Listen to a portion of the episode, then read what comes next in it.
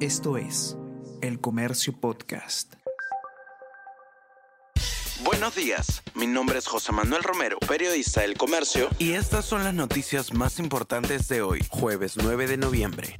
El Congreso da marcha atrás y suspende la votación sobre la Junta Nacional de Justicia. Presidente del Legislativo, Alejandro Soto, informó que se reprogramará la citación a los miembros de la Junta Nacional de Justicia. La tercera sala constitucional resolvió conceder la medida cautelar solicitada por la misma Junta para detener este proceso. Ministro del Interior afronta segunda moción de censura. Fuerza Popular presentó una segunda moción multipartidaria con firmas de la izquierda para destituir a Vicente Romero. Su primera moción en contra fue presentada por Perú Libre y también es multipartidaria.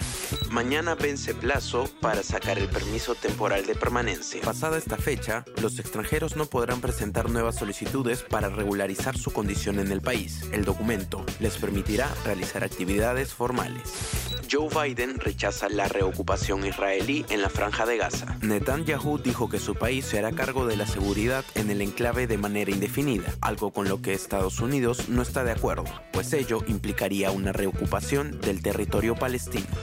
Universitario 27 veces campeón. Universitario de Deportes se coronó campeón de la Liga 1 Betson y repitió la historia ante Alianza Lima 24 años después, saliendo esta vez campeón nacional con goles de Flores y Calcaterra.